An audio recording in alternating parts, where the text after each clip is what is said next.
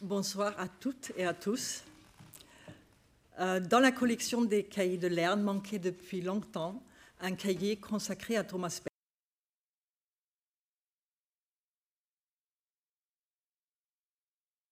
C'est désormais une chose faite. Ce cahier, nous l'avons préparé depuis trois ans pour le faire paraître pour les 90 ans de l'écrivain autrichien. La présentation aurait dû avoir lieu le 9 février, donc le jour de son anniversaire.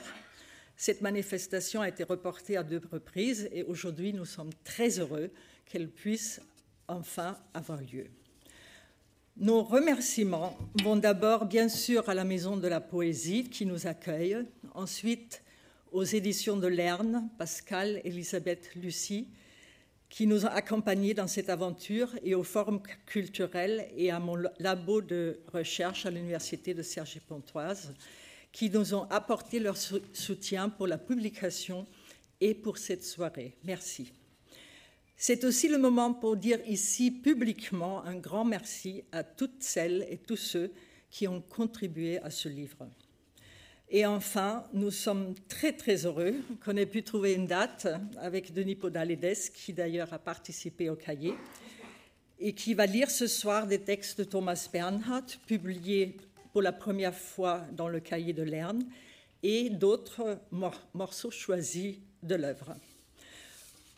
Thomas Bernhardt est connu comme romancier et dramaturge indissolublement associé à son pays, l'Autriche. Le terreau de son œuvre est bien l'Autriche, la société autrichienne et son histoire bien particulière. Mais les textes de Bernhardt ont une portée universelle. L'œuvre tout entière relève non seulement d'une radicalité éthique, mais également esthétique. L'écriture est reconnaissable entre toutes, elle est répétitive, musicale, envoûtante. Cet artiste de l'exagération et du refus était resté fidèle à cette remarque mi-ironique, mi-mégalomane, lâchée lors d'un entretien, rayonnée non seulement mondialement, mais universellement. Chaque mot dans le mille, chaque chapitre, une mise en accusation du monde. Depuis sa mort en 99, ce rayonnement non, 89. Euh, ce rayonnement est particulièrement intense en France et même éclatant dans le monde du théâtre. Le cahier Thomas Bernhardt souhaite enrichir et approfondir la connaissance de l'œuvre et du personnage.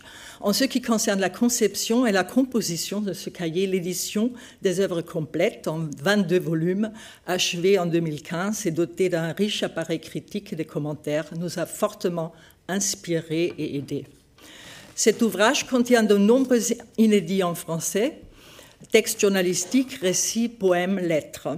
À part quelques articles analytiques repris, car particulièrement pertinents pour la compréhension de l'œuvre et du personnage, nous avons réuni des analyses originales, des approches nouvelles fournies par les meilleurs spécialistes et des contributions de comédiens, metteurs en scène et écrivains qui témoignent de leur rencontre déterminante avec les textes bernardiens. Le volume s'ouvre sur le, chapitre intitulé Invention de soi et fiction, où par exemple Dieter Hoanig euh, propose une lecture fine et personnelle de l'autobiographie de Bernhard et les onze thèses sur l'œuvre de Thomas Bernhard, du grand germaniste Wendelin Schmidt-Engler, résument les aspects centraux de l'œuvre. La deuxième partie, les débuts de quelqu'un qui écrit, titre qui fait allusion à la controverse entre Bernhard et Elias Canetti, revient sur les débuts journalistiques de Bernhard comme chroniqueur judiciaire et sur ses débuts littéraires comme poète et auteur, de livrets dans un milieu artistique d'avant-garde en Carinthie. Le troisième chapitre, le tournant vers la prose, contient de nouvelles approches de l'œuvre en prose, par exemple sur l'irritation et la déstabilisation du lecteur comme méthode chez Bernhard, ou encore une lecture de l'opus magnum de l'écrivain, Extinction en effondrement, comme comédie humaine de l'histoire autrichienne. La quatrième partie, Thomas Bernhard, homme de théâtre, comporte d'une part des éclairages nouveaux, par exemple sur les années d'études au Mozarteum à Salzbourg et l'élaboration de sa conception du théâtre, sur deux pièces majeures, La Société de chasse et Avant la retraite, ou encore sur les citations musicales chez Bernhardt. D'autre part, les gens de théâtre parlent de leur expérience avec l'œuvre théâtrale. Bernhard Minetti, son acteur favori pour lequel Bernhard a écrit la pièce Minetti, ou encore Klaus Beimann, son metteur en scène attitré, qui se dit maintenant être la veuve de Bernhard. Ou encore Denis Podalides écrit sur sa passion pour Bernhard qui remonte à ses années de conservatoire et Nicolas Bouchot euh, sur son adaptation théâtrale de Maîtres anciens. Dans l'entretien exclusif avec Christian Lupa, le metteur en scène polonais évoque sa fraternité et complicité artistique avec Bernhard et le rapproche de Kafka pour son caractère visionnaire et sa méthode de vivisection de la société. Le volet correspondance, filiation, modèle situe Bernhard et son œuvre euh, dans son rapport au champ littéraire autrichien et à d'autres grandes figures littéraires comme Georg Büchner, Karl Kraus Elias Canetti, Samuel Beckett, Jean-Paul Sartre, Ingeborg Bachmann. La partie intitulée Contre tous et à l'encontre de lui-même s'ouvre sur un entretien avec Peter Fabian, le demi-frère, qui rappelle que Bernhard, pour écrire, avait besoin de s'opposer. Cet état d'opposition permanente est exploré par les universitaires, bien sûr, mais inspire aussi ses pairs, comme en témoigne le texte original de Lydie Salver. Le texte repris de Fernando Arabal, publié en 1989 et intitulé Insulte à la France, adapte les invectives de Bernhard contre l'Autriche à la France pour faire, faire, percevoir très concrètement à quel point un imprécateur comme Bernhard serait important pour toute société. Le chapitre édité Thomas Bernhard propose des extraits de la correspondance entre Bernhard et son éditeur Siegfried Unseld, relation à la fois affectueuse et tumultueuse. S'y trouvent également des contributions témoignages de Rudolf Rach, Raimund Fellinger, qui ont travaillé avec Bernhard pour la maison d'édition de Francfort. La partie inspiration, influence, pastiche, réception réunit principalement des textes d'écrivains comme Sylvain Prudhomme, euh, Alain Flécher, Noémie Lefebvre, Joël Joanneau, Elfriede Jelinek, Joseph Winkler, qui chacune, chacun, à sa manière, disent leur dette envers Bernhard. Le volume se clôt sur un florilège de témoignages d'amis et de proches et nous révèle un Bernhard au quotidien, charmant et cinglant, tantôt drôle, clownesque, improvisateur de génie, qui déclenche fou, rire après, après fou rire, tantôt distant, glacial, voire cruel, barricadé dans sa solitude. Et enfin, j'aimerais souligner que nous avons porté un soin particulier à l'iconographie de ce cahier. Il contient des facsimilés de brouillons et de manuscrits qui permettent de pénétrer très concrètement dans la fabrique des textes à travers correction et rature. La grande photographe Erika Schmidt, amie de Bernhard depuis les années 1960, a composé pour nous un cahier photo spécial en puisant dans ses archives. Dernière remarque, nous, Dita et moi, avons conçu et élaboré ce cahier Thomas Bernhard dans une ambiance de complicité et de collégialité amicale et inspiratrice, et nous sommes assez contents du résultat. Notre objectif reste à la fois simple et ambitieux, vous donner envie de découvrir, de lire ou de relire Thomas Bernhardt. Merci.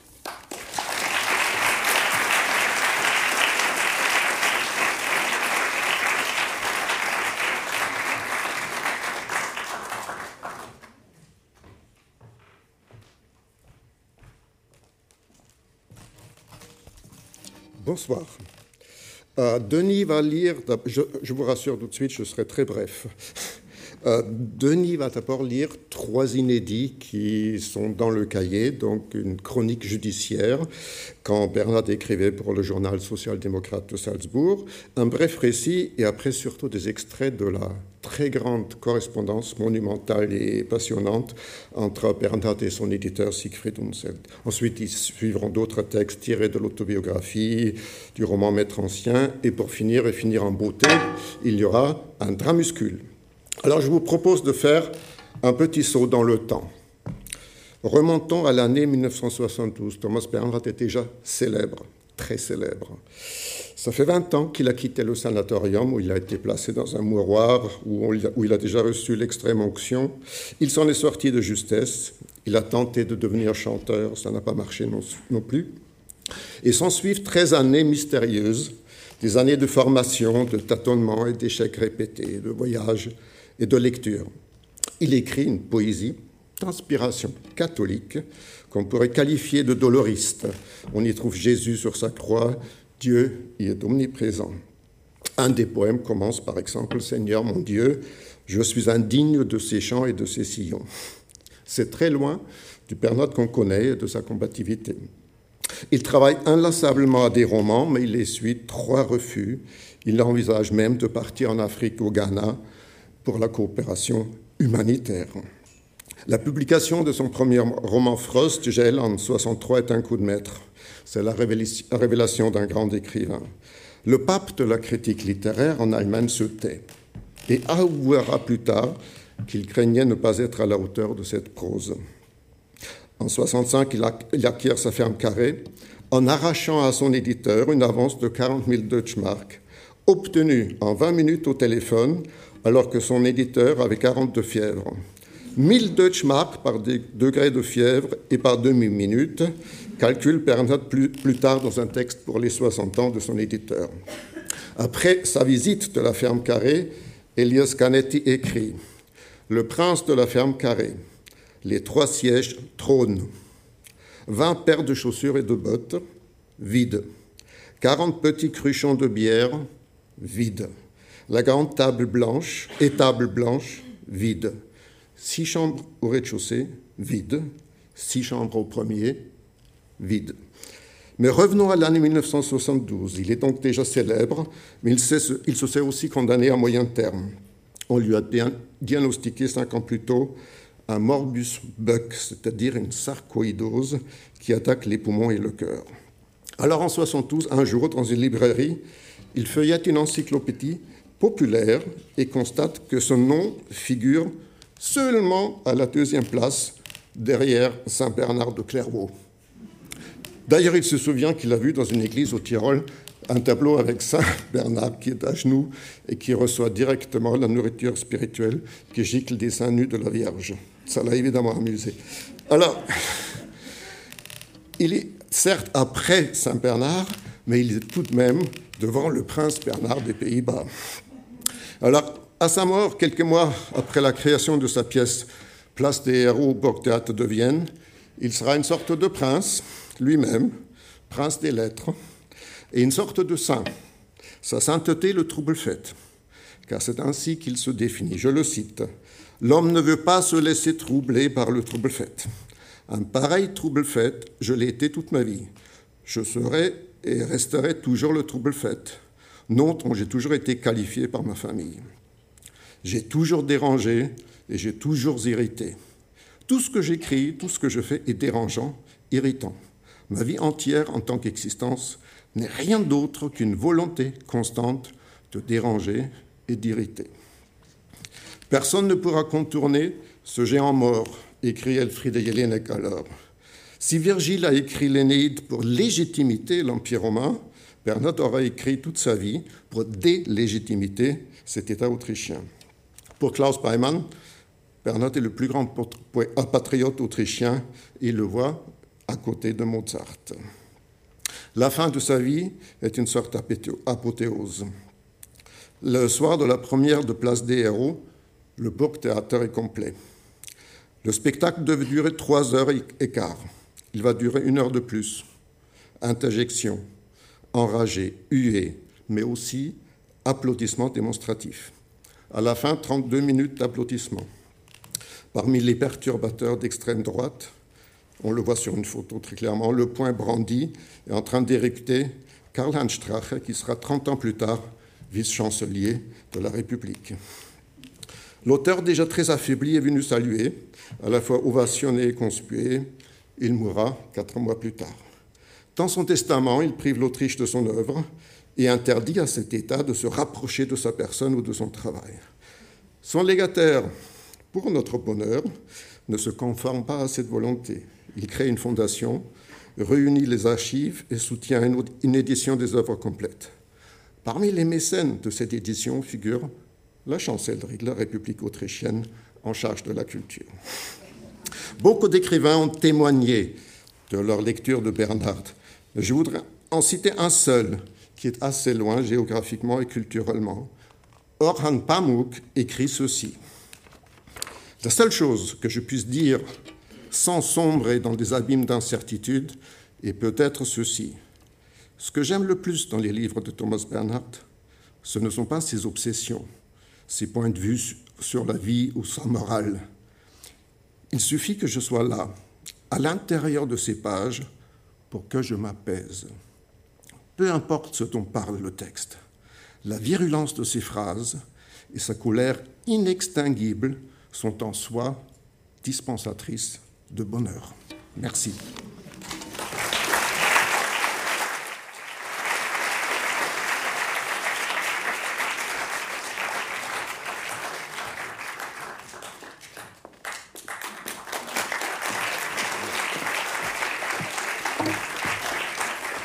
Bonsoir.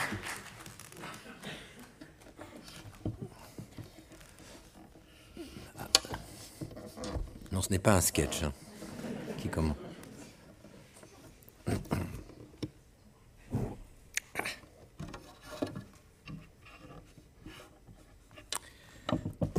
Représentation au tribunal pénal régional. Richard B. était chanteur et comédien. Il l'est encore. Il avait jadis joué, à l'en croire, le roi Lear sur une scène de Moravie et Lumpachi le vagabond dans les faubourgs de Vienne. Entre deux engagements, il avait aussi, au gré des besoins de chaque directeur de théâtre, chanté L'étudiant pauvre et d'autres nouveautés du monde de l'opérette. Toujours avec succès, comme il le dit au juge unique du tribunal pénal régional, avec lequel il négocie à présent sa participation immédiate à une pièce en prison. Monsieur le procureur, qui examina minutieusement la dextérité de ce jeune homme à la chevelure blonde et au pantalon de cachemire, faisait lui aussi figure d'expert en son art. Monsieur B, vous avez toujours eu beaucoup de succès, n'est-ce pas? demanda le procureur. Je vous l'assure, lui répondit le comédien. Je vous l'assure, aussi vrai que vous me voyez et que je vous vois. J'ai chanté tous les rôles qu'on m'a proposés et les spectateurs m'ont applaudi à s'en écorcher les mains. Le jeune homme éclata de rire et caressa ses joues pommadées. Mais cette fois, dit le procureur, vous avez eu particulièrement la poisse, n'est-ce pas? Ce fut d'abord le silence. Puis le comédien se lança pour son premier essai. Je n'ai pas voulu prendre cette valise, monsieur le juge. J'ignore comment elle s'est d'un seul coup trouvée là, et je l'ai prise pour, euh, pour la porter à la police, car elle était orpheline. Orpheline, répéta le juge en riant. Sa propriétaire était pourtant juste à côté. Cela faisait déjà quatre fois que vous tournicotiez autour de la jeune femme et de sa valise, et la cinquième fois, vous l'avez attrapée. À d'autres, on vous connaît, monsieur. On me connaît, c'est vrai, c'est ce que me disait d'ailleurs le directeur du Grand Opéra de Naples, où j'aurais dû avoir le rôle de Radamès, qui me fut volé pour des raisons tout à fait inexplicables. Tenez-vous-en à notre affaire, lui dit le procureur. Je n'ai pas tournicoté autour de cette femme et de sa valise, poursuivit le comédien. J'ai vu la valise posée, et je l'ai attrapée parce qu'il n'y avait personne et qu'une valise ne doit pas être abandonnée. Très juste, mon ami, acquiesça le juge. Ne pensez-vous pas que vous devriez couper du bois plutôt que voler des valises? Les 23 condamnations inscrites à votre casier judiciaire parlent d'elles-mêmes. Le comédien pivota subitement sur ses talons, inspira, le nez collé à la manche verte du fonctionnaire du service pénitentiaire, et lança avec fulgurance. Ce que vous voyez là est un grand numéro de théâtre, monsieur le procureur. Ne vous rendez pas coupable d'une erreur à mon endroit. Je suis habitué à bien des choses. Ceci n'est point mon pédigré judiciaire. J'ai toujours été un honnête homme et dormi en pyjama de soie. Vous êtes libre de me croire ou pas. En revanche, m'enfermer, ce serait me condamner. Lançait-il à présent, avec force pathos, à la salle. À désespérer de vous et de tout l'univers. Les bras levés, il tomba à genoux devant les bancs des accusés. Le procureur se leva. Il faudrait donner une bonne raclée au roi Lyre et à ses semblables et leur faire enfiler un bleu de travail, conclut-il avant de laisser la parole au juge. Richard B. fut condamné à six mois de prison aggravée. Antécédents judiciaires inclus, déclara le juge, et Richard B. s'écria Je n'y survivrai pas, messieurs. Emmenez-moi. Emmenez-moi. À la menotte du fonctionnaire du service pénitentiaire, il fut escorté sur scène où il a entamé hier après-midi sa saison dans la pièce contemporaine derrière les barreaux.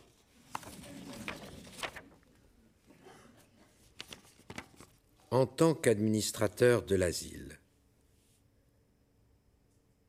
subitement, dans le contexte d'un crime, lis-je, des gens doivent avoir un alibi pour un jour précis, dont ils ne savent plus rien du tout, dont ils ne peuvent plus rien savoir, pensai-je avec certitude.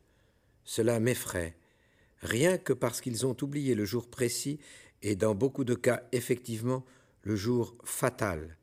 Des centaines de milliers de personnes sont poursuivies par la justice et enfermées pendant des années, des décennies et même à perpétuité. Il ne faut surtout pas penser que les prisons soient uniquement peuplées de coupables. Vraisemblablement, il y a plus d'innocents que de coupables dans les prisons. Combien ont été exécutés en étant innocents pensai-je. Et qu'ai-je fait vendredi dernier, l'avant-dernier samedi, mardi il y a quinze jours, lundi il y a trois semaines, ou par exemple le jour de mes trente-quatre ans? Je ne sais même plus ce que j'ai fait hier, sans parler d'avant-hier. Subitement, un homme doit se rappeler ce qu'il a fait le 31 avril 1967 aujourd'hui, trois ans plus tard. Cela ridiculise la justice, mais plonge beaucoup de monde dans le plus grand malheur qu'on puisse imaginer. Un homme qui aujourd'hui ne sait pas ce qu'il a fait le 31 avril 1967 peut être condamné, comme je le lis, à vingt ans de réclusion, c'est-à-dire de prison, pensais-je, alors qu'il parle pendant le petit déjeuner. Je me tais parce que j'ai pris l'habitude de me taire pendant le petit déjeuner. Eux parlent pendant le petit déjeuner parce qu'ils ont pris l'habitude de parler pendant le petit déjeuner. Ils parlent sans cesse pendant qu'ils prennent le petit déjeuner, alors que je pense et me tais sans cesse pendant qu'ils prennent leur petit déjeuner, alors que je pense. Rien n'est plus déprimant, pensais-je, que de réfléchir à la justice. Il n'y a rien de plus déprimant que de réfléchir à la justice. Chaque jour, pendant le petit déjeuner, je réfléchis à la justice. Je n'arrive plus, pendant le petit déjeuner, à ne pas m'obliger à réfléchir à la justice. Alors que je serais sans doute l'homme le plus heureux si je n'étais plus obligé de réfléchir à la justice. Si tout ce qui concerne la justice m'était totalement indifférent, je pense. Il parle pendant que tu te tais. Alternativement, je réfléchis à la justice, je réfléchis avec une intensité croissante à la justice, aux milliers et centaines de milliers d'erreurs de la justice, à cette monstrueuse et millénaire catastrophe de la justice, à ce que cela signifie, erreur de la justice, et à ce que cela signifie d'être innocent et enfermé, et de devoir rester pendant des jours et des années et des décennies dans nos prisons épouvantables, à cet incroyable anachronisme de la justice que personne n'a introduit dans le débat. Tu penses sans cesse pendant qu'il parle sans cesse, pensai-je, à comment il parle, et comment tu penses, et comment il mange, et comment tu manges, et comment il ne se laisse pas déranger pendant qu'il mange, et pendant tu ne te laisses pas déranger pendant que tu penses, comment il mange avec une intensité croissante, et comment tu penses avec une intensité croissante, et comment, pendant que tu penses et pendant qu'il mange, tu es tout à coup occupé par le rapport entre toi en train de penser et eux en train de manger, et entre ta taciturnité et leur locacité, et entre ton art de penser et leur art de manger, et entre leur dilettantisme de mangeur et ton dilettantisme de penseur. par le genre de rapport existant entre ta pensée de la justice et eux en train de manger, entre les erreurs de la justice et leurs vêtements incomplets et bon marché, entre ta haine des lois sans tête et de l'autorité sans tête, entre ta haine de la justice et leur misère, occupés par le genre de rapport existant entre leur voracité continue et ta haine de la justice qu'il s'agit d'une part d'une justice totalement ruinée et d'autre part de gens totalement ruinés, de chaussures déchirées et pourries, de gens déchirés et pourris, et de lois déchirées et pourries, de gens déchirés et pourris, qu'il existe un rapport évident entre la débilité de la justice et la débilité de l'asile entre le crime et la façon dont les occupants finissent leur soupe à la cuillère, entre le gouvernement et le conseil municipal en charge de l'asile, entre le législateur de la justice et le législateur de l'asile, entre les établissements pénitentiaires et les geôles pénitentiaires d'une part, et les maisons de retraite et les asiles d'autre part. Que la justice peut être comparée sans difficulté avec les vieux penchés sur leur bol de soupe, la justice et les vieux, voir les deux, la justice et les bols de soupe, la justice et les cuillères et la voracité avec laquelle ces cuillères vident les bols sont une seule et même chose. 1970. De Thomas Bernhard à Siegfried Unseld, Holzdorf. 12 avril 1973. Cher monsieur Unseld, lundi, à Munich, dans les Kammerspiele, j'ai dû assister au massacre ignoble d'une de mes pièces de théâtre, à l'assassinat brutal et stupide du travail qui s'intitule L'ignorant et le fou, et qu'il faut compter parmi les pièces les plus difficiles du théâtre en général. Et c'est cette œuvre d'art que la maison a cédée, sans aucun scrupule, à un théâtre qui ne réunit nullement les conditions pour mettre une de mes pièces convenablement en scène, à une équipe de conseillers littéraires, composée essentiellement d'idiots, en fait d'idiots de province, et à une catégorie d'acteurs qui peut se déchaîner sur une opérette de Léard à Sankt Pölten ou dans la ville thermale de Baden, mais qui n'aurait jamais dû être lâché sur une de mes œuvres. La maison a confié ma pièce à un metteur en scène qui n'avait de toute sa vie jamais fait de mise en scène, alors qu'avec mes pièces de théâtre, les meilleures, la poignée de metteurs en scène de première qualité ont déjà du mal et réfléchissent sans doute longuement pour savoir s'ils vont aborder mon travail. Le rideau s'est levé et la catastrophe qui allait suivre était évidente pour moi. C'est ce que Beethoven aurait ressenti s'il avait débarqué à l'improviste lors d'une exécution de sa neuvième ou de sa septième symphonie dans le Musikverein de Vienne, où aurait joué un orchestre de la police en sous-effectif.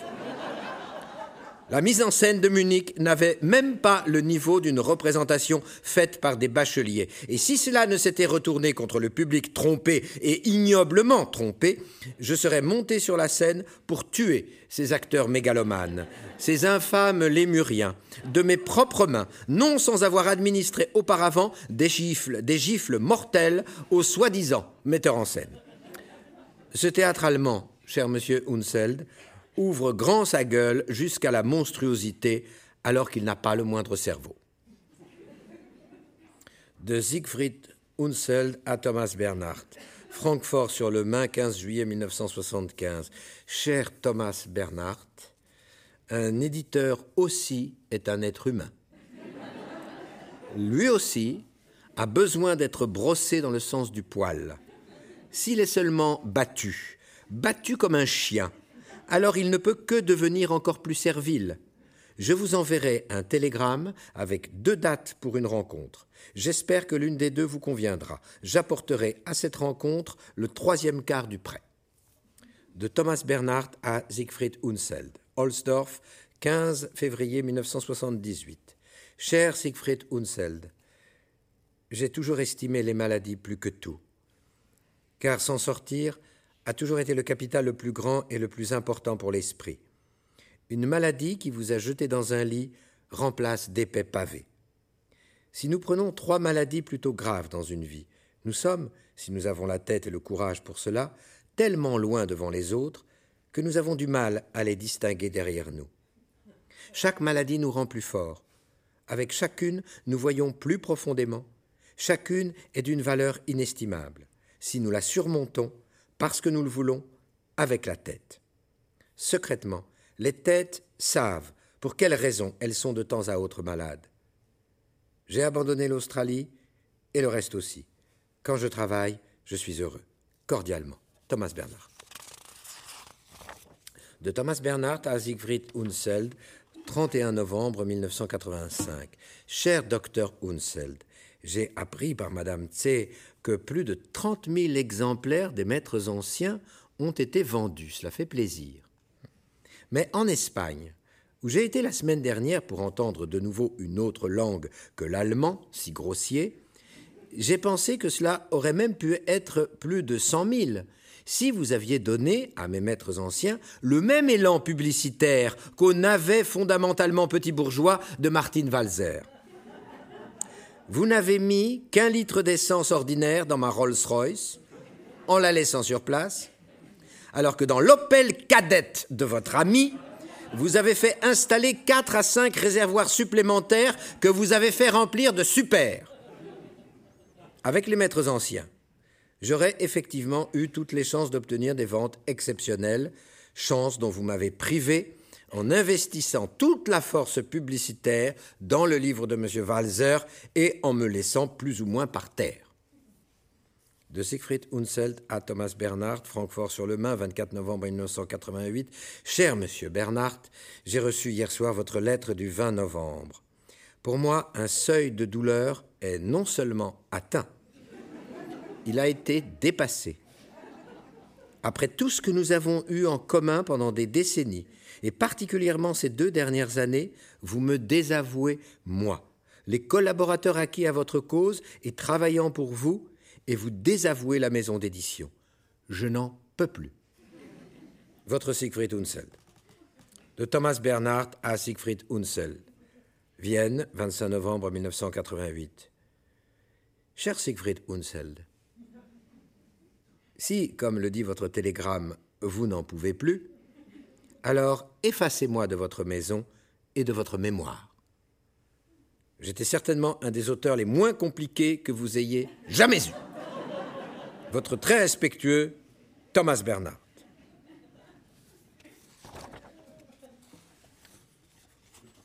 Extrait de Trois jours.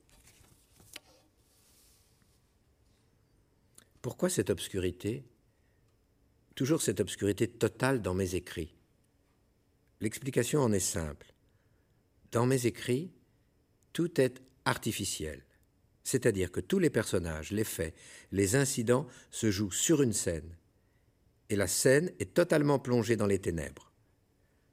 Les personnages qui paraissent sur l'espace carré de la scène sont mieux reconnaissables dans leurs contours que sous un éclairage normal, comme c'est le cas dans la prose ordinaire. Dans l'obscurité, tout devient clair. Pas seulement les apparitions, ce qui relève de l'image, non, la langue aussi. Il faut imaginer des pages totalement noires. Le mot s'éclaire. De là sa netteté ou sa netteté redoublée. Je me suis servi dès le début de ce moyen artificiel. Lorsque l'on ouvre un de mes livres, il en va aussitôt ainsi. Il faut imaginer qu'on est au théâtre avec la première page, on lève le rideau. Le titre apparaît, Obscurité complète. Et lentement, de ce fond, de cette obscurité, surgissent des mots qui se transforment en des processus de nature tant intérieure qu'extérieure, et qui, à raison même de leur caractère artificiel, deviennent tels avec une particulière netteté. Pour moi, le plus effrayant est d'écrire en prose. Rien de plus compliqué. Aussi, depuis l'instant où je m'en suis aperçu, j'ai fait serment de n'écrire qu'en prose. J'aurais pu devenir tout autre chose. J'ai appris beaucoup d'autres disciplines, mais aucune n'était effrayante. J'ai pris très jeune des cours de dessin et j'aurais probablement pu devenir un dessinateur moyen. J'ai joué sans peine de divers instruments. J'aurais pu écrire de la musique, ce qu'on appelle composer. Il fut un temps où je voulais absolument devenir chef d'orchestre. J'ai étudié l'esthétique musicale et toutes sortes d'instruments, puis j'ai abandonné. Cela me paraissait trop facile. J'aurais pu ensuite me faire comédien, metteur en scène, dramaturge. Un moment passionné, captivé, j'ai interprété divers rôles, comiques surtout, celui de metteur en scène compris. J'ai suivi aussi des cours de formation commerciale, je voulais me mettre aux affaires. M'engager dans cette voie m'aurait plu. Jeune encore, vers les 16 ou les 18 ans, je ne haïssais rien autant que les livres. Je vivais alors chez mon grand-père qui écrivait beaucoup et possédait une immense bibliothèque. Et être tout le temps au milieu des livres, devoir traverser la bibliothèque chaque jour était pour moi presque un supplice. Et vraisemblablement, en vérité, pour quel motif me suis-je mis à écrire? Pourquoi est-ce que j'écris des livres? Par pur esprit de contradiction à l'égard de moi-même. Par opposition à un état de fait, parce que résister, comme je l'ai dit déjà, exprime à mes yeux tout. Je désirais vivre en état de permanente opposition. Voilà pourquoi j'écris de la prose. Oui, se frotter à la philosophie, à ce qui est écrit, est la chose la plus dangereuse, surtout pour moi. Je tourne autour du pot pendant des heures, des jours, des semaines. Je refuse tout contact, je ne veux rien de tout ça. D'autre part, les écrivains qui sont pour moi les plus importants sont mes plus grands adversaires, mes pires ennemis. Je suis en état de permanente défense contre les auteurs auxquels on a totalement succombé, et j'ai succombé précisément à Musil, Pavese, Ezra Pound, en se comparant à de tels auteurs, on se juge ridicule, on n'oserait plus écrire. Mais on en vient petit à petit à dominer même les plus grands. On les diminue. On peut se placer au-dessus de Virginia Woolf, de Forster. Et alors là, je dois écrire. Et cette comparaison, c'est précisément l'art qu'il faut essayer de maîtriser. C'est l'unique école qui ait un sens, en ce qui me concerne, qui me porte en avant, qui me fasse progresser. Il ne doit rien y avoir d'entier, il faut le pulvériser. Ce qui est réussi, ce qui est beau, devient toujours plus suspect. Il faut interrompre un chemin si possible à un moment imprévu. Rien de plus faux que de terminer réellement ce qu'on appelle un chapitre. Et rien de plus faux que d'écrire un livre jusqu'au bout. C'est la faute la plus grave que puisse commettre un auteur. De même dans les rapports avec autrui, mieux vaut rompre brusquement.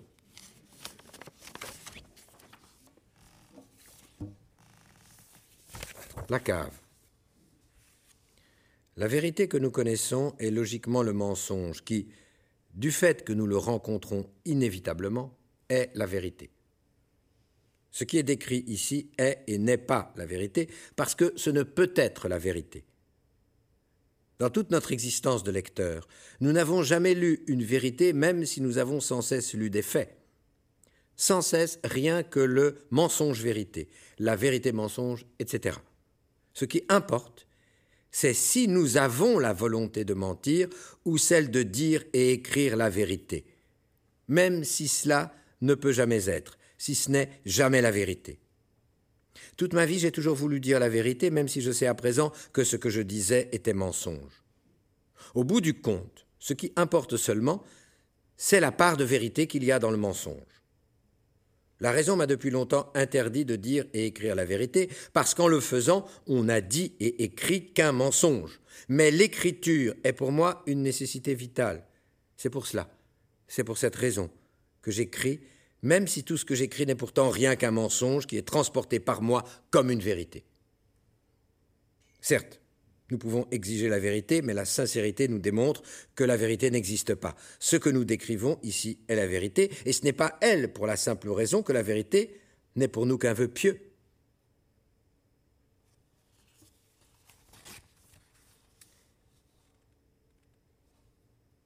Extrait de Extinction. J'ai cultivé à tel point mon art de l'exagération que je puis me dire sans hésiter le plus grand artiste de l'exagération que je connaisse. Je n'en connais pas d'autre. Personne n'a jamais poussé si loin son art de l'exagération, ai-je dit à Gambetti. Et ensuite, que si l'on voulait un jour me demander tout de go ce que je suis vraiment au fond de moi-même, je ne pourrais répondre que le plus grand artiste de l'exagération que je connaisse. Là-dessus, Gambetti a de nouveau éclaté de son rire gambettien et m'a contaminé de son rire gambettien, si bien que nous avons ri tous deux cet après-midi-là sur le Pincio, comme nous n'avions jamais ri auparavant. Mais naturellement, cette phrase est à son tour une exagération. C'est ce que je pense, à présent, en l'écrivant, et caractéristique de mon art de l'exagération. Ce jour-là, j'ai dit à Gambetti que l'art d'exagérer est, à mon sens, un art de surmonter, de surmonter l'existence. Ai-je dit à Gambetti supporter l'existence grâce à l'exagération. Finalement, grâce à l'art de l'exagération, ai-je dit à Gambetti, la rendre possible. Plus je vieillis, plus je me réfugie dans mon art de l'exagération, ai-je dit à Gambetti. Ceux qui ont le mieux surmonté l'existence ont toujours été de grands artistes de l'exagération, peu importe ce qu'ils furent, ce qu'ils ont produit, Gambetti. Ils ne l'ont tout de même été, en fin de compte, que grâce à leur art de l'exagération. Le peintre qui n'exagère pas est un mauvais peintre. Le musicien qui n'exagère pas est un mauvais musicien. Ai-je dit à Gambetti, tout comme l'écrivain qui n'exagère pas est un mauvais écrivain. En même temps, il peut arriver aussi que le véritable art de l'exagération consiste à tout minimiser. Alors nous devons dire il exagère la minimisation et fait ainsi de la minimisation exagérée son art de l'exagération. Gambetti. Le secret de la grande œuvre d'art est l'exagération, et je dis à Gambetti, le secret de la grande réflexion philosophique l'est aussi. L'art de l'exagération est en somme le secret de l'esprit, et je dis à Gambetti, mais ensuite, j'ai abandonné cette idée absurde qui pourtant, examinée encore, encore plus près, s'est forcément révélée la seule juste sans aucun doute. Et je me suis éloigné de la maison des chasseurs en direction de la ferme, et me suis dirigé vers la villa des enfants, tout en pensant que c'était la villa des enfants qui m'avait inspiré, ces pensées absurdes. Extinction. Ai-je pensé sur le chemin du retour de la villa des enfants à la ferme? Pourquoi pas? Mais ce n'est pas pour tout de suite. Il me faut beaucoup de temps pour cela. Plus d'un an, peut-être deux, peut-être même trois ans. L'origine. Salzbourg est une façade perfide sur laquelle le monde peint sans interruption sa mystification et derrière laquelle l'esprit ou l'individu créateur doit nécessairement s'étioler, dépérir et mourir à petit feu. Ma ville natale est en réalité une maladie mortelle sous le joug de laquelle ses habitants tombent à leur naissance ou vers laquelle ils sont entraînés. Si à l'instant décisif ils ne s'en vont pas, tôt ou tard, ils se suicideront, directement ou indirectement, totalement à l'improviste, sous l'effet de toutes ces conditions affreuses, ou bien ils périront directement ou indirectement, lentement et misérablement sur cette terre mortelle, archiépiscopale par l'architecture, abruti dans le national-socialisme et le catholicisme, et au fond intégralement ennemi des hommes. Pour qui la connaît, elle et ses habitants, cette ville est à la surface un beau cimetière, mais sous la surface, un cimetière effectivement terrible des imaginations et des désirs.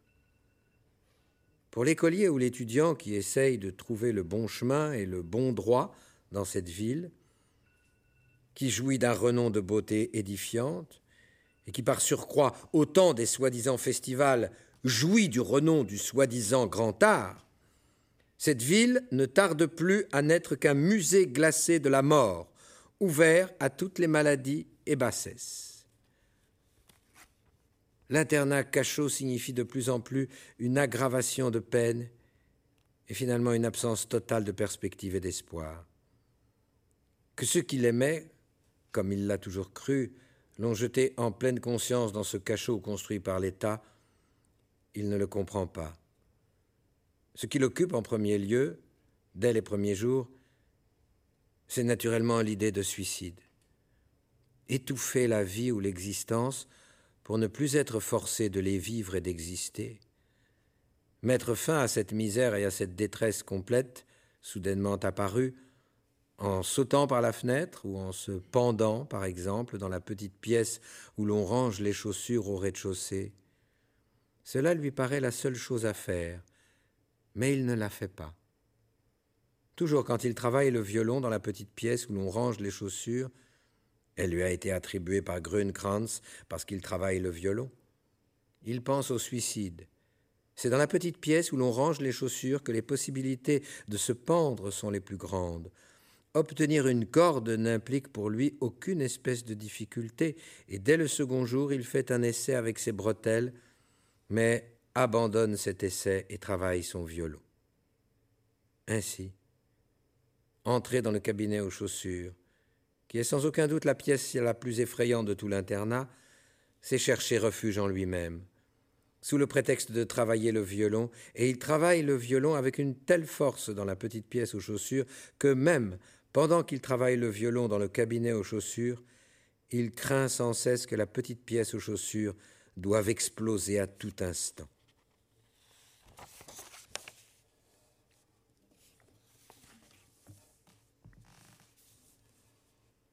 La cave. Les autres êtres humains, je les rencontrais dans le sens opposé, en cessant d'aller au lycée que je détestais pour me rendre au lieu de mon apprentissage, ma planche de salut, contre toute raison, en cessant d'aller vers le centre de la ville par la Reichenhaller Straße avec le fils d'un haut fonctionnaire pour me diriger vers la périphérie par la Rudolf Bibelstraße avec le compagnon serrurier de la maison voisine. En ne prenant pas le chemin qui traverse les jardins à l'abandon, passe devant les villas artistement construites et mène à la haute école de la bourgeoisie, grande ou petite, mais en passant devant l'institution pour aveugles et sourds-muets, en franchissant les remblais du chemin de fer, en prenant par les jardins ouvriers, en longeant la palissade du terrain de sport près de l'asile d'aliénés de Lehen, pour me rendre à la haute école des marginaux et des pauvres, la haute école de fous, la cité de Scherzhauserfeld, quartier de terreur absolue de la ville, la source de presque tous les procès des cours pénales de Salzbourg, dans la cave convertie en magasin de comestibles de Karl Podlaha, un homme détruit avec un caractère sensible de Viennois, qui avait voulu devenir musicien et était toujours resté petit boutiquier. J'avais le sentiment d'avoir échappé à l'une des plus grandes absurdités humaines, le lycée. Je sentais soudain que mon existence était de nouveau une existence utile. J'avais échappé à un cauchemar. Je me voyais déjà bourrant les sacs à provisions de farine, de graisse, de sucre, de pommes de terre et de semoule. J'étais heureux. J'avais fait demi-tour au milieu de la Strasse. J'étais allé à l'office du travail. Je n'avais pas laissé un instant de repos à la fonctionnaire. Elle m'avait proposé beaucoup d'adresses, mais pendant longtemps, aucune dans le sens opposé. Je voulais aller dans le sens opposé. Cette notion, aller dans le sens opposé, je l'avais sans cesse énoncée en moi-même sur le chemin de l'office du travail, sans cesse, dans le sens opposé. La fonctionnaire ne comprenait pas quand je disais dans le sens opposé, car je lui avais dit une fois je veux aller dans le sens opposé. Elle me jugeait vraisemblablement fou, car je lui avais effectivement dit plusieurs fois dans le sens opposé. Comment pensais-je Pouvait-elle d'ailleurs me comprendre alors qu'elle ne savait absolument rien de moi, pas la moindre chose? Désespérant déjà complètement de moi et de son fichier, elle m'avait proposé une série de places d'apprenti, mais ces places, en totalité, n'étaient pas dans le sens opposé, et il me fallait refuser ces offres. Je ne voulais pas aller dans un autre sens, je voulais aller dans le sens opposé. Un compromis était devenu impossible. C'était pourquoi la fonctionnaire avait dû sans cesse recommencer à extraire une fiche du fichier, et j'avais dû refuser cette adresse du fichier, parce que je voulais aller sans compromis dans le sens opposé. Non dans un autre sens, seulement dans le sens opposé.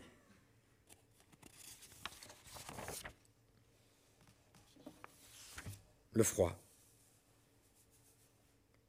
Ce n'était pas parce que j'étais catholique que j'allais à la chapelle les dimanches, mais parce que je n'étais pas seulement devenu un être qui aime la musique, mais un fou de musique qui avait toujours le dessein de faire de la musique le signe suprême attestant la justification de son existence et sa seule vraie passion, le complexe de sa vie.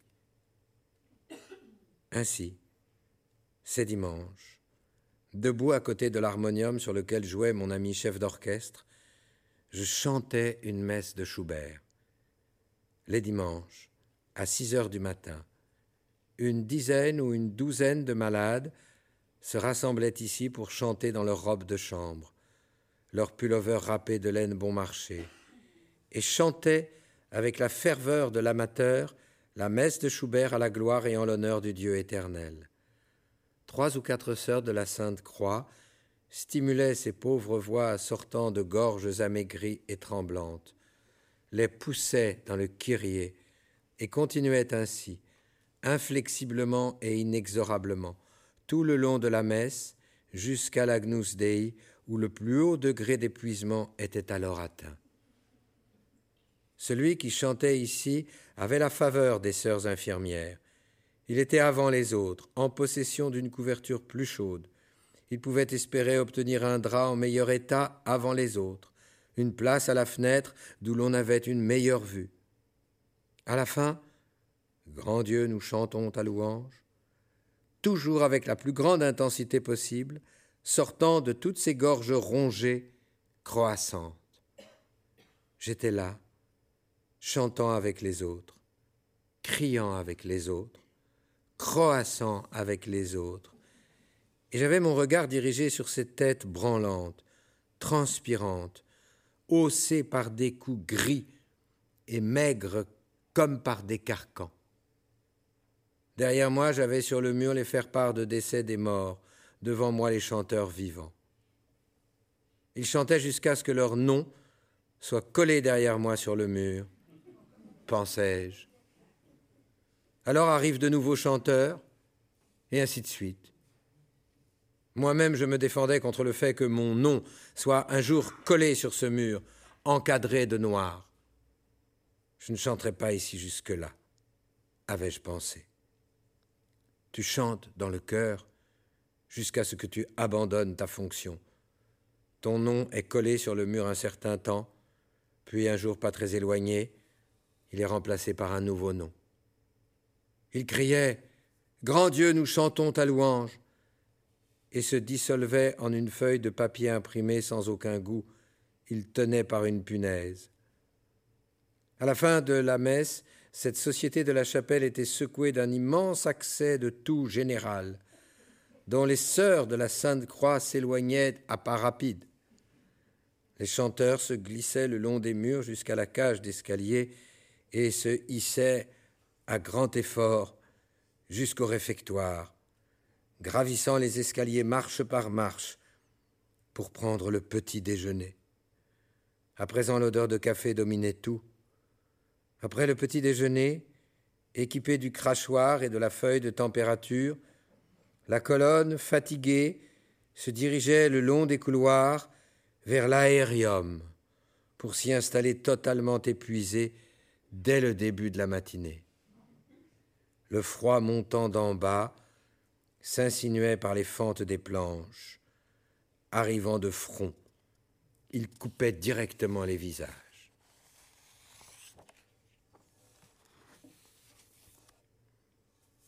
Maîtres anciens. Heidegger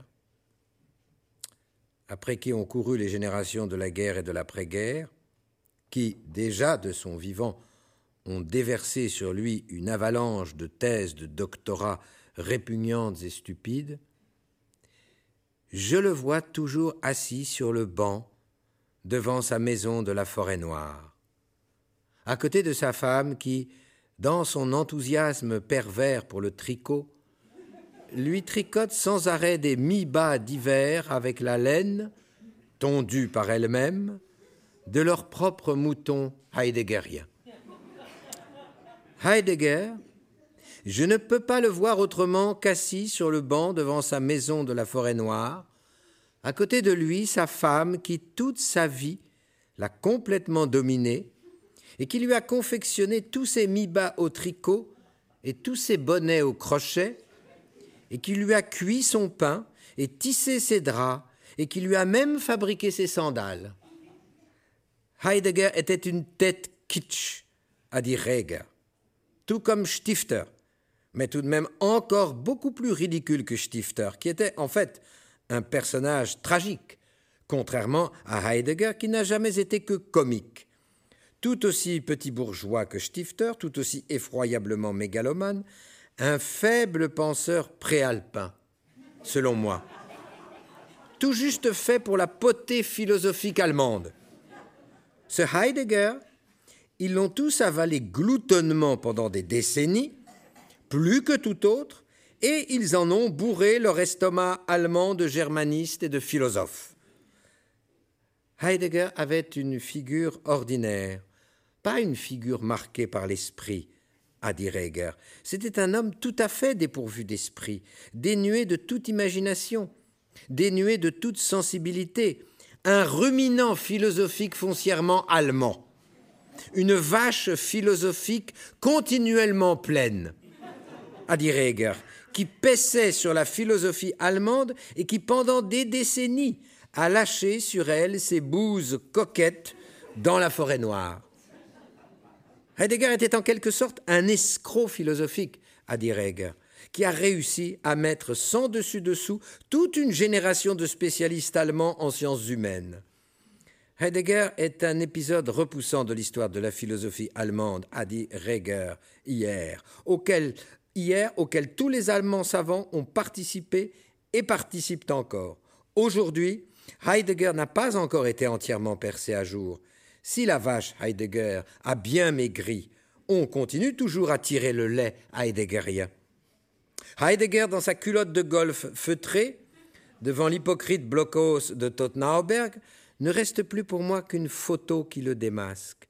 Petit bourgeois de la pensée avec le bonnet noir de la forêt noire sur sa tête, dans laquelle n'a jamais cessé de bouillonner l'imbécilité allemande. Voilà ce qu'a dit Reger.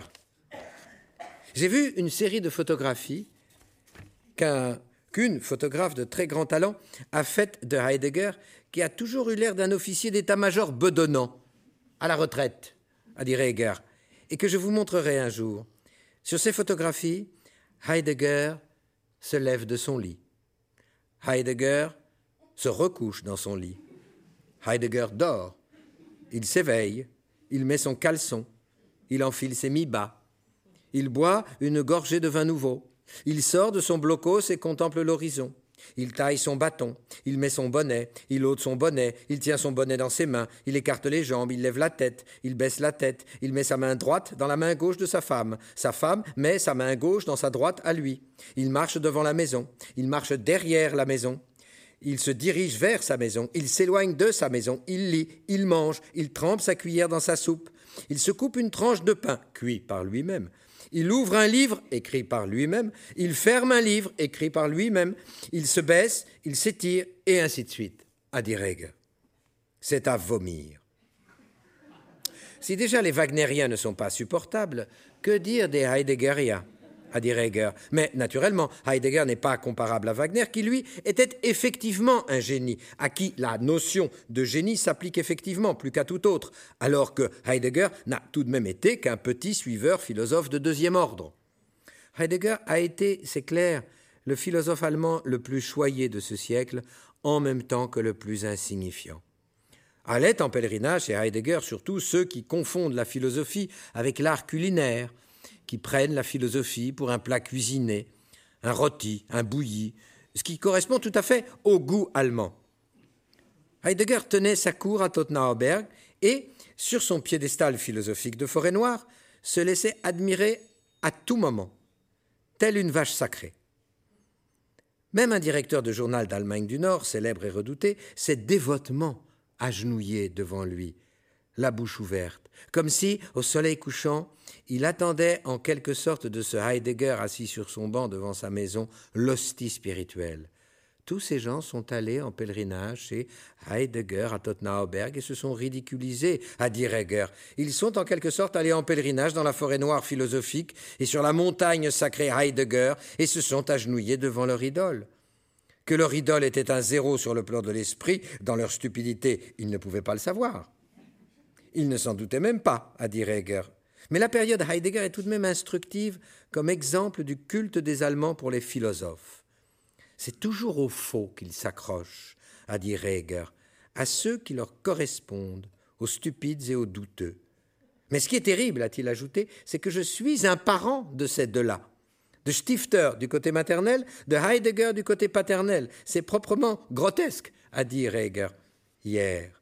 Même Bruckner, je suis un de ses parents, même si c'est à la mode de Bretagne, comme on dit, mais tout de même un parent. Mais je ne suis naturellement pas assez bête pour avoir honte de ses parentés. Ce serait tout de même le comble de la bêtise, a dit Reger. Je vais vous lire maintenant un petit dramuscule.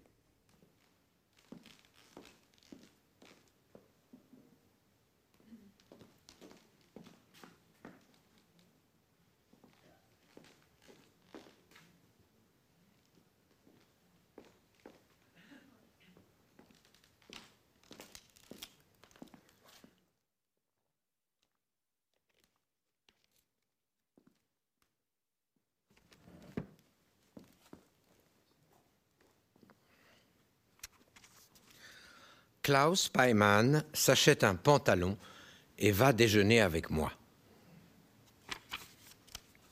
À Vienne. Peimann, après avoir, dans une boutique de luxe du Graben, essayé six pantalons de marque Zegna, acheté finalement le deuxième et ne plus l'avoir quitté, se dirigeant maintenant, son vieux pantalon sous le bras, vers la colonne de la peste d'un pas rapide mais non point irréfléchi. Un pantalon qui va peut rendre plus heureux que n'importe quoi d'autre. Vous ne trouvez pas, Bernard? Moi, c'est naturel. Paiman. D'une part, le pantalon qui va, d'autre part, Richard III dans la tête. Ça rend quand même heureux, Bernard. Tiens, faisons donc quelques pas, Bernard. Fasciné par le pantalon neuf. Essayez. Essayez. Essayez, Bernard. Voilà. Ça nous épuise, naturellement. C'est la même chose pour le pantalon que pour le conte d'hiver, que pour Léon Séléna. Même chose pour le pantalon. L'essayage du pantalon, naturellement, nous épuise. Les répétitions de Shakespeare nous épuisent tout autant. Quand nous essayons des pantalons, ça nous épuise tout autant que quand nous répétons Kleist ou Shakespeare. Quand nous portons un pantalon qui va si bien, un pantalon qui sied si bien, Bernard, c'est la même sensation de bonheur que quand nous avons mis sur pied un Shakespeare qui sied, un Kleist qui sied, un Schiller qui tombe bien, Bernard. Il baisse les yeux sur son pantalon neuf, s'arrête. Il sied aussi quand on s'assied, le pantalon. Il fait, pour ainsi dire, un essai assis. Bien, n'est-ce pas? Il sied merveilleusement. Bonne maison, n'est-ce pas? Quand nous avons plus de 40 ans, nous n'achetons plus que des pantalons saillants de première qualité. Il se redresse. L'achat d'un pantalon a toujours été une tragédie. Je ne sais pas s'il est plus effrayant de répéter Shakespeare ou d'essayer six pantalons, Bernard. Je ne sais pas cette ville pousse à l'achat de pantalons. Il me va le pantalon, Bernard? Ou pas? Le visage défiguré par l'incertitude. Ou pas? Moi, le pantalon vous va merveilleusement Zegna fait les meilleurs pantalons. Vous, c'est la coupe italienne qui vous va. Vous n'êtes absolument pas un personnage fait pour la coupe anglaise. Vous êtes un personnage fait pour la coupe italienne, Paiman. Paiman. Vous croyez? Moi, évidemment.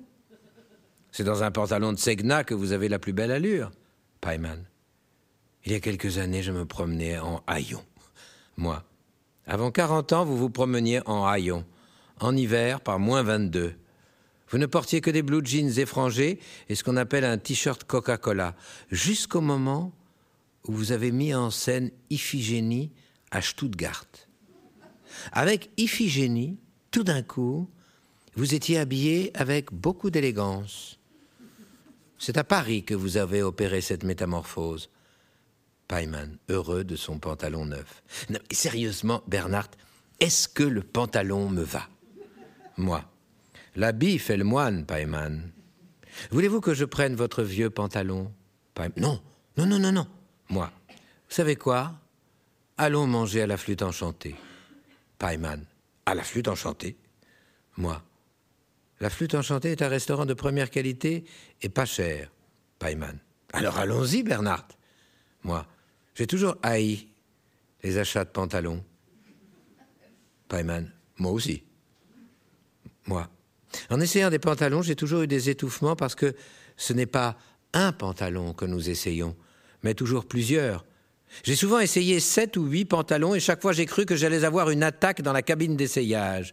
Paiman. Mais vous n'en avez pas eu, vous êtes coriace, Bernard. Je ne connais pas plus coriace. Il y a dix ou quinze ans déjà, vous disiez que vous alliez avoir une attaque. Moi, les cabines d'essayage de pantalons sont trop exiguës, il n'y a pas d'air. Dans les cabines d'essayage de pantalons, il y a des quantités de gens qui ont eu des attaques. Demandez au syndicat de la confection, il vous le confirmera. Les gens entrent dans un magasin et ne veulent essayer qu'un pantalon. Et on essaie, comme il est naturel, sept ou huit, et ils ont une attaque. L'infarctus des cabines d'essayage de pantalons est le plus fréquent.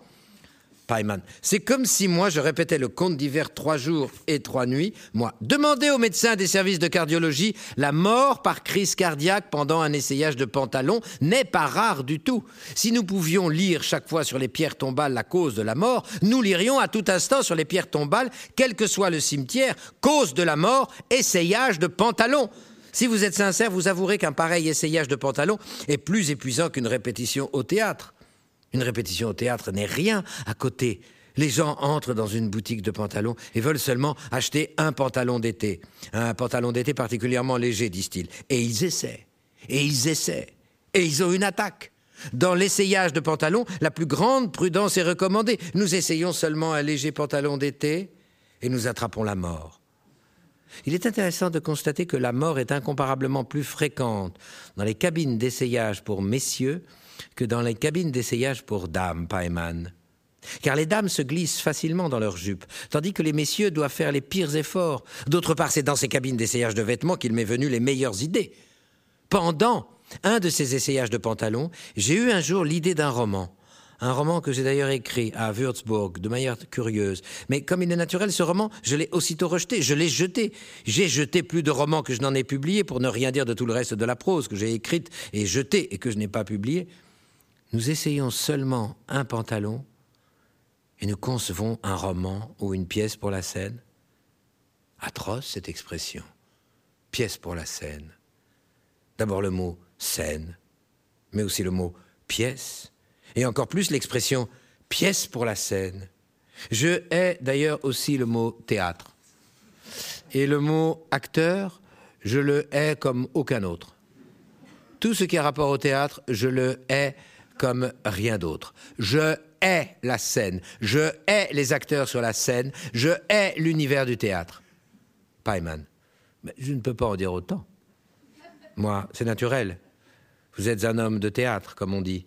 Mais moi, je ne suis pas un homme de théâtre de la tête aux pieds et de tout votre cœur, vous aimez le théâtre. Vous êtes fou de théâtre. Je hais le théâtre de la tête aux pieds et je l'exècre comme rien d'autre. Rien ne me répugne davantage, mais c'est justement pour cela que je lui suis livré. Je hais le théâtre et tout ce qui a rapport au théâtre et je lui suis livré. Vous lui êtes livré par amour, je lui suis livré par haine. Paiman. Le théâtre est mon univers. Moi. Moi, ce n'est pas mon univers. Paiman. Le théâtre est ma passion, Bernard. Rien que le théâtre. Moi. C'est exactement l'inverse pour moi. J'exècre le théâtre, il m'attire. Parce que je l'exècre. Vous aimez les acteurs, je les hais. Vous aimez le public, je le hais. Vous aimez la scène, je la hais. Tout ce que vous aimez, je le hais. Tout ce que vous exécrez, je l'aime. J'aime tout ce que vous exécrez. Paiman. Une bonne soupe au bœuf, Bernard.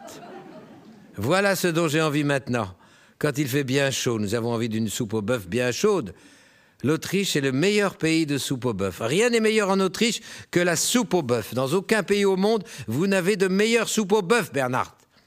Moi, vous ne voulez vraiment pas que je prenne votre vieux pantalon?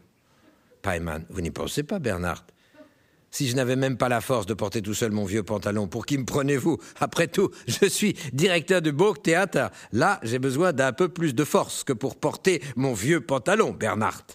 Il accélère le pas dans la Kärtnerstrasse en direction de l'opéra. Être directeur du Burgtheater, c'est une permanente épreuve de force. Ça ne me fait pas peur, Bernard. Le Burgtheater, c'est de l'haltérophilie, Bernard. De l'haltérophilie, Bernard, le Burgtheater. Comment peut-il donc vous venir à l'esprit que je ne puisse même pas porter mon vieux pantalon alors que je suis directeur du Burgtheater Le directeur du Burgtheater doit porter jour après jour tout le Burgtheater. Métaphoriquement, Bernard, métaphoriquement. Imaginez un peu, jour après jour, tout ce, tout ce Burgtheater tel qu'il est, Bernard, tout ce Burgtheater regorgeant d'acteurs et de dramaturges, le ramasser dès le petit matin et le soulever bien haut et le soulever toujours plus haut, Bernard, encore et toujours plus haut, plus haut, Bernard. Et le directeur du Burgtheater soulève le Burgtheater, toujours plus haut que ne le font tous les autres directeurs pour leur théâtre. Imaginez un peu, Bernard.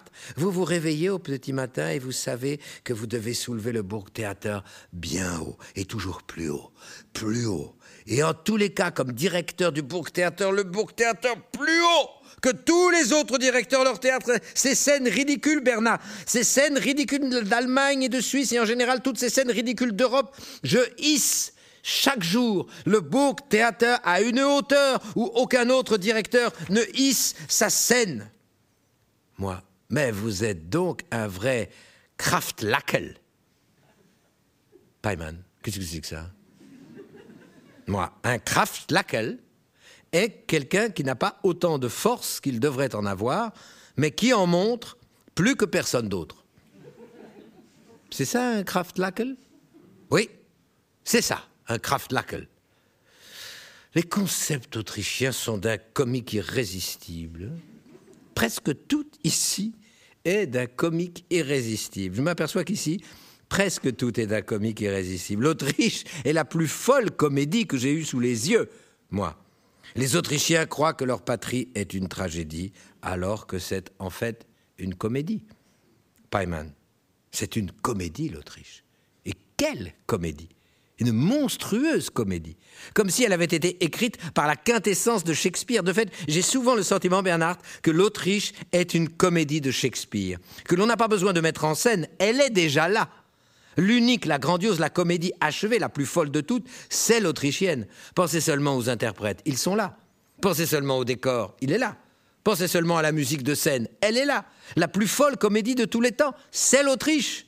Aucune pièce de théâtre au monde n'approche celle-là. Et ce sont les Autrichiens eux-mêmes qui ont mis en scène cette comédie la plus folle de tous les temps. Et la comédie populaire totale, c'est l'Autriche. La comédie populaire totale, aucun écrivain, vous compris, mon cher Bernard, n'aurait pu écrire cette comédie la plus folle de toutes. Aucun metteur en scène, moi compris, n'aurait jamais pu la mettre en scène. Et cette Autriche comme décor est aussi le plus fou qu'il y ait jamais eu.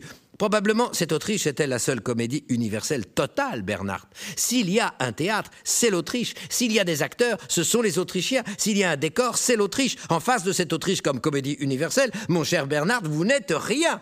Et moi-même, en face, je ne suis rien, car jamais vous n'auriez pu écrire quelque chose d'aussi puissant, quelque chose d'aussi unique, quelque chose d'aussi monstrueux. Et moi, je n'aurais jamais pu mettre en scène quelque chose d'aussi puissant et unique et monstrueux. Et notre cher Karl Ernst Hermann n'aurait jamais pu faire de décor pour quelque chose d'aussi puissant et quelque chose d'aussi unique et quelque chose d'aussi monstrueux. En face, nous autres gens de théâtre, nous sommes littéralement de ridicules nains. Vous êtes un nain de l'écriture, Bernard. Moi, je suis un nain de la mise en scène. Hermann est un nain de l'architecture en face de cette Autriche. Quand on me demande où est le meilleur théâtre du monde, je réponds toujours l'Autriche. Je dis l'Autriche. Sur quoi les gens demandent toujours où en Autriche? Et je réponds mais pas en Autriche, l'Autriche, c'est l'Autriche elle-même. Allez en Autriche, dis-je à tous ces gens, et vous entrerez dans le tout premier théâtre de l'univers. Prenez une bonne place, dis-je à tous ces gens. Prenez un lit à l'Impérial ou au Bristol, aux Harrer ou à l'Ambassadeur et savourez le théâtre le plus fou du monde, dis-je à tous ces gens que naturellement je stupéfie. Je pensais, disent tous ces gens, que le théâtre le plus fou était celui où vous travaillez, monsieur Paiman, et vous travaillez bien dorénavant au Burgtheater. Donc c'est bien le Burgtheater dorénavant qui est le meilleur théâtre du monde. Non, dis-je, non, non, non, non, non. Ce n'est pas moi, ce n'est pas le Burgtheater non plus. C'est l'Autriche. L'Autriche est le meilleur théâtre du monde. C'est comme ça que je stupéfie les gens, Bernard. C'est comme ça que je les plonge dans le désarroi. Les gens croient alors que je suis fou. Ils s'attendaient de ma part à la folie des grandeurs et découvrent que je ne suis rien d'autre que fou, puisque je dis que l'Autriche est le meilleur théâtre du monde. Mon cher Bernard, toute ma vie, j'ai mené les gens par le bout du nez, comme vous-même les avez menés toute votre vie par le bout du nez. En tant que directeur du Bourg Théâtre, j'ai littéralement le devoir de mener les gens par le bout du nez. Je fais un pied de nez aux gens et je les mène par le bout du nez. Parce qu'en tant que directeur du Bourg Théâtre, je ne peux pas faire autrement que de mener les gens par le bout du nez. Par le bout du pied de nez que je leur fais. un directeur du Bourg Théâtre est naturellement un très grand faiseur de pieds de nez. Vous le savez bien, Bernard. Vous, le grand faiseur de pieds de nez. Je suis rempli de bonheur à la pensée que nous deux, vous, en tant qu'écrivain, moi, en tant que directeur du Bourg Théâtre, nous faisons des pieds de nez aux gens. Pourquoi un directeur du Bourg Théâtre est-il là Sinon pour faire des pieds de nez aux gens, au nez et à la barbe du Bourg Théâtre, au nez gigantesque et enflé du Bourg Théâtre. Écrivez donc une pièce, Bernard, où vous ferez un pied de nez à tout. C'est une pièce comme ça que je voudrais de vous. Une vraie pièce pied de nez. Asseyez-vous à votre table, Bernard, et écrivez une pareille pièce pied de nez du grand théâtre, Bernard beaucoup de monde, beaucoup de saloperies, beaucoup de folie des grandeurs, beaucoup de crimes, de mauvais goût, de bassesse, un vrai théâtre de beau théâtre, une vraie grande comédie pied de nez, universellement perturbatrice.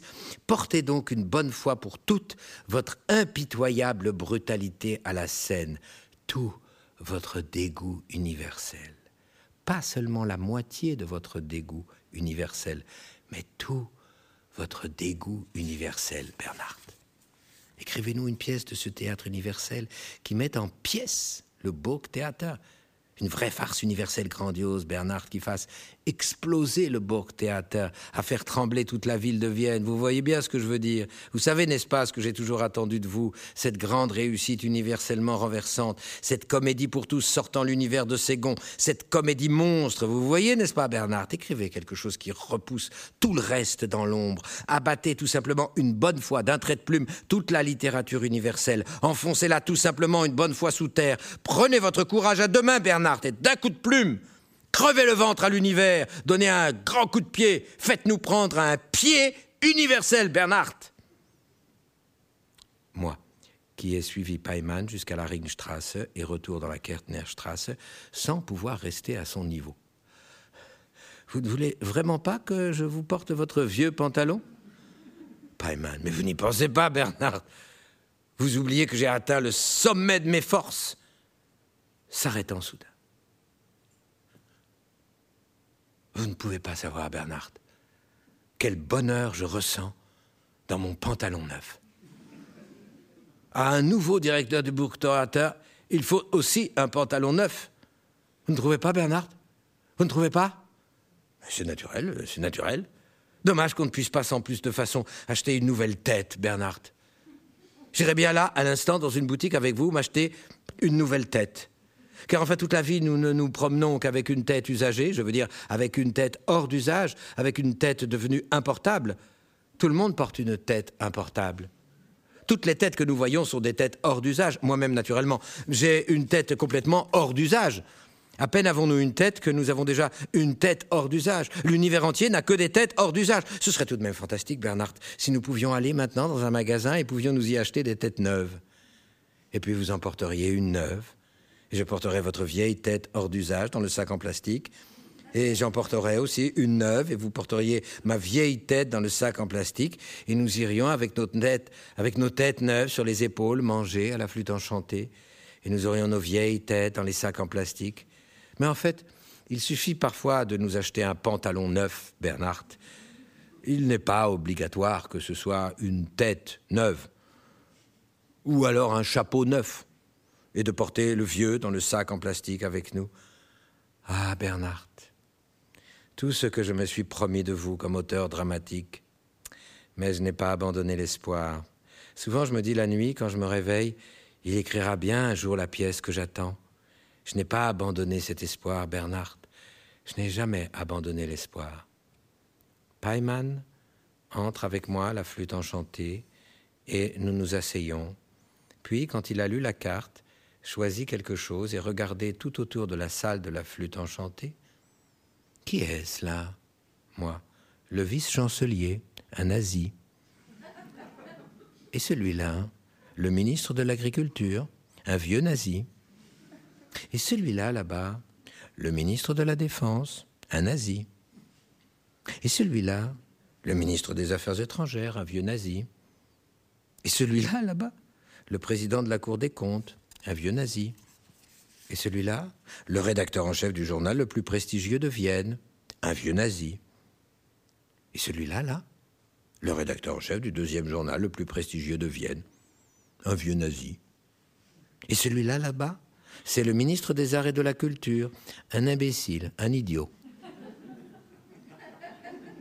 Et celui-là, là, ah ça c'est le chancelier fédéral, un imbécile. Et celui-là, ça c'est le président fédéral nouvellement élu, un vieux nazi. Et ceux-là, là-bas, rien que des nazis. Et les autres, rien que des imbéciles et des nazis. Et la serveuse, celle-là est catholique, les connaît tous et ne sait rien. Eh bien, alors commandons tout simplement une soupe au bœuf. Oui, c'est ça. Que me conseillez-vous ensuite, Bernard? Un pot-au-feu viennois, un Tafelspitz. Paiman. Alors mangeons donc un pot-au-feu viennois, un Tafelspitz. À la serveuse. D'abord une soupe au bœuf et boulettes de foie, puis un pot-au-feu au réfort, et puis après une pâtisserie, disons un strudel avec de la crème. Il coince sa serviette dans son col. Quelle ville folle, Bernard Quel pays fou, Bernard L'Autriche, c'est quand même le pied, Bernard. Il étend les jambes avant d'avaler la première cuillerée de soupe et de s'écrier comme dans une soudaine sensation de bonheur Bientôt plus rien ne m'étonnera ici, Bernard. Plus rien du tout. Plus rien du tout. Il mange sa soupe, d'abord lentement, puis très vite. Rideau.